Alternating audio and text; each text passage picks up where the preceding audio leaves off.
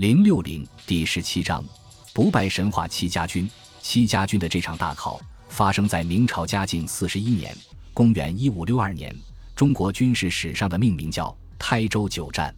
这场战斗不能不说是明王朝自找的。侵扰台州的倭寇，大部分都是当年王直的旧部。王直死后，倭寇一度群龙无首，随后经重新整合，又对浙江发起侵扰。比起以往千人规模的小侵扰，这次的动静非常大。参战倭寇总数不下两万人，这是明朝浙江省自建省之后遭遇的最大一场兵灾。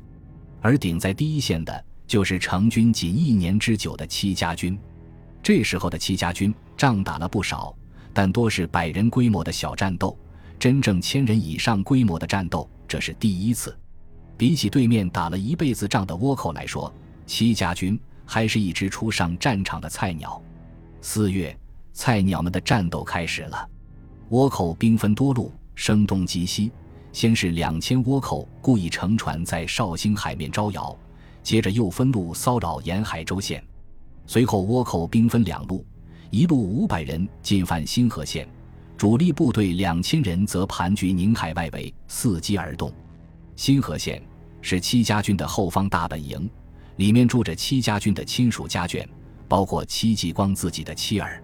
先攻此地，戚家军必救，调走戚家军主力后再发动进攻。倭寇的算盘打得精，但戚继光不惧。你打算盘我打人？他先派戚家军主力火速回援，在新河外围聚歼了五百倭寇。见戚家军大出，倭寇自以为得逞，两千主力倾巢而出，攻打台州。当他们抵达台州外围的花街时，却惊讶地发现，眼前是两千严阵以待的戚家军。原来驰援新河后，戚家军马不停蹄，深夜急行军七十里回援台州，终于在花街堵住了倭寇，然后进攻追杀倭寇，着实抗打，先被打垮，接着又整军反扑，再打垮，再反扑，接连被戚家军追杀了四十里，最后不追了。倭寇败退至台州白水洋，统统被赶下江为了王八，两千倭寇即无疑。值得一提的是，前后七战，戚家军仅阵亡三人。这支戚家军苦心铸造的军队，今日终显现出其坚韧的品格和强大的战斗力。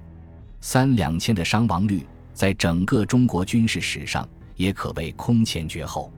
此战过后，遇其不得活的说法不胫而走。可还有不怕死的。仅过一个月，又有两千倭寇进犯浙江丽水。戚继光在丽水外上方岭设伏，再次重创倭寇。十几天后，此战残存的倭寇与另一股倭寇合兵，纠合三千人窜犯温岭。戚继光火速进兵，在倭寇行军路上将其拦截。一场遭遇战，再次痛歼倭寇。得胜后的戚继光马不停蹄，他对胡宗宪奏报说。西倭寇来我迎击，今已是主动出击也。带着这支已历遭苦战的部队，戚继光主动进兵，直接攻打倭寇盘踞在宁波外围的老巢。经过两场大战，将浙江沿海的倭寇据点尽数捣毁。至此，历史上赫赫有名的台州九战落下帷幕。戚家军共计斩首倭寇首级一千四百七十八个，令倭寇有数万人溺死。浙江倭寇遭到了毁灭性打击，肆虐浙江沿海十数年的倭寇，经此一战全军覆没。从此之后，浙江再无大规模倭寇骚扰。台州九战是戚家军自建军后经历的第一场大战。观整个过程，昔日横扫东南沿海的倭寇，在戚家军面前败得体无完肤，打打不过，跑跑不过，斗脑筋更斗不过。比起伤亡率。最后更达到了一万比六十九，戚家军总共阵亡六十九人。如此结果，自然有戚家军战斗力强悍、戚继光善于用兵等原因。但有一个原因也不容忽视：戚家军的军阵——鸳鸯阵。所谓鸳鸯阵，是戚家军一种独特的军阵方式，以十二人为一小队，十二名士兵，两人持短刀，四人持长枪，两人持狼铳。一种竹制武器，两人持盾牌，还有一人为火兵，一人为队长。进攻的时候，队长指挥，盾牌掩护，长短兵器配合攻击，进可攻，退可守。现代军事学家普遍认为，在冷兵器时代，鸳鸯阵是一种几乎无懈可击的军阵。该军阵的核心优势就是协作，将士兵之间的团队作战能量与协作能力发挥到极致。日本二战时期，名将板垣征四郎曾这样形容鸳鸯阵：一个日本武士对付一个戚继光的士兵，可以轻松的获胜；但是十二个日本武士对付一个鸳鸯阵，却会被轻松的击败。被很多次轻松的击败后，倭寇彻底视浙江为死地了。浙江太平了，可福建却大乱，大批倭寇随即窜犯福建，因台州久战得胜。戚继光官升都指挥使，又在义乌征兵三千人。戚家军此时已有了七千人规模。嘉靖四十年（公元一五六一年）九月，戚继光带着这支新老结合的戚家军远征江西，平定江西黎天明农民起义。与倭寇打游击不同，黎天明将部队屯扎在马鞍山，在山上铸造工事，负隅顽抗。这是戚家军自建军以来。面临的第一场攻坚战，面对敌人的严防死守，戚继光独辟蹊径，率部从山后爬山奇袭，一举捣毁农民军大营。经两个月奋战，江西全境即告平定。这场抗倭战争期间的插曲，为戚家军之后即将面临的一场大战——福建抗倭，无意中练了兵。就在戚家军与农民军苦战时，福建沿海已然米乱。数万倭寇持续窜犯福建，与浙江倭寇不同的是，福建倭寇更加嚣张，不但在沿海岛屿上有据点，还在内陆打下诸多根据地。而且，福建当地的倭寇原本沿海的各路海匪勾结甚深，浙江的倭寇基本是抢完了就跑，福建的倭寇是抢完了占地盘。嘉靖四十年十月，大批倭寇进犯福建。连续打下走马溪、兴化、牛田等地。次年七月，明王朝命戚继光率部驰援福建。戚继光率六千戚家军从温州出发，沿海路抵达平阳，再从平阳取路路入福建。此时正是东南雨季，连日暴雨如注。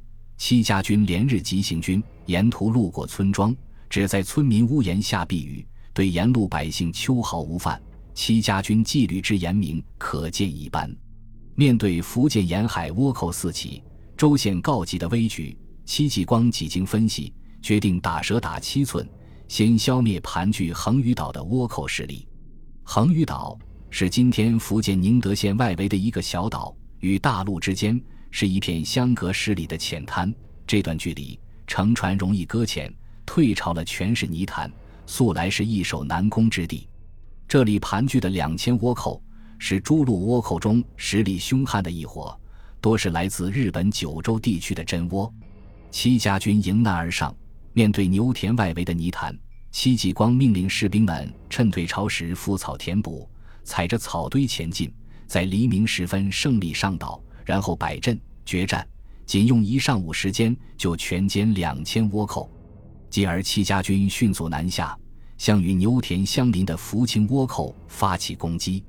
戚家军赶到福清时，当地倭寇已经严阵以待，上万倭寇扎营三十里，排出长蛇阵，意图死守。戚继光假意放话，说要先休整一下。倭寇闻讯后随即松懈，不料戚继光立刻下令全线进攻。九月一日总攻开始，戚家军兵分四路，一路攻仓下，一路攻锦屏。将三十里大营倭寇切成四段，继而分割为歼，另两路军队在上元岭、林木岭设伏围剿残敌。九月一日深夜，戚家军旗袭击破倭寇大营，随即四下放火，上万倭寇陷入了一片火海。随后，戚家军奋勇追杀，一鼓作气，连平牛田、上都等地，将这股倭寇彻底剿灭。捷报传来，福建百姓奔走相告。福建巡抚戴尤镇带领民众在福清城为戚家军举行盛大庆功，但戚继光却顾不上喝庆功酒。福清战役刚结束，戚家军就接到线报，另一股倭寇正集结在莆田。戚继光随即假装开庆功会麻痹敌人，继而又率两千精锐秘密行军前至莆田。孰料这次却出师不利，戚家军找来的领路向导是个汉奸，戚家军被他带进了死路。到天亮时，戚继光才发现，他们处于莆田山谷之中，四面被倭寇包围。绝路之下，戚家军反戈一击，不但要突围，还要反吃这伙倭寇。几次反扑。都被倭寇利用地形优势打退。危急之下，戚家军士兵周能组成敢死队，强行夺取了倭寇死守的吊桥。戚家军终于冲了过去，莆田倭寇崩溃了。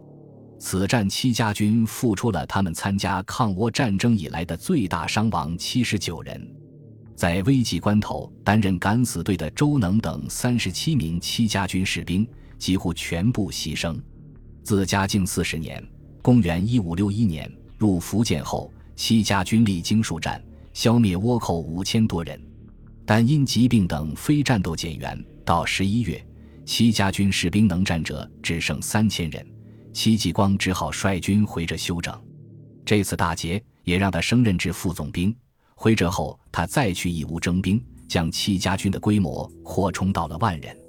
然而，戚继光前脚刚走，倭寇又卷土重来。嘉靖四十一年（公元一五六二年）二月，倭寇发动进攻，拿下福建兴化。明王朝再调戚继光入福建近剿。四月，戚家军再抵福建。四月二十一日，戚继光与另两位名将刘显、于大猷合兵，参加了平海卫之战，一举剿灭盘踞平海卫的两千多倭寇。十一月，戚继光被提升为总兵官，并受命镇守福建。之前戚家军经历的数次苦战，虽有挫折，但总的说来是以寡击众，集中优势兵力打歼灭战。晋升总兵后的戚继光，很快就迎来一场敌众我寡的考验——仙游之战。嘉靖四十二年（公元一五六三年）十二月，倭寇集中两万兵马围攻福建仙游县，仙游县在县令陈大有的带领下全城抵抗，渐渐力不能支。戚继光火速驰援，这时驻福建的戚家军正值换防，只有六千四百多人。戚继光先派两百亲兵入城协防，接着使用疑兵之计，不断在倭寇包围圈外围调动兵马。这些方式果然奏效，倭寇摸不清戚继光的用意，暂缓了对仙游县的进攻。十二月二十六日，戚继光苦苦等待的战机终于到来。是日大雾弥漫。戚家军借大雾发动奇袭，一举端了仙游外围的倭寇营地。随后，戚家军各个击破，将两万倭寇逐个歼灭。至十二月二十八日，仙游之战胜利结束，共计斩首倭寇六千多人，溺死烧死者上万。明史说：“改东南用兵以来，均威无如此之胜者。”次年二月、三月，戚继光乘胜追击。将仙游之战中逃脱的倭寇残部尽数歼灭，随后又与于大猷合兵，参加了南澳之战，剿灭盘踞当地的海匪吴平，并一路紧追至越南，在越南万桥山将吴平彻底歼灭。至此，骚扰东南沿海数十年的倭寇全部消灭。在万桥山之战结束一个月后，嘉靖皇帝朱厚总在登州为戚继光修筑父子总督、母子节孝两个牌坊。以表彰他的赫赫战功。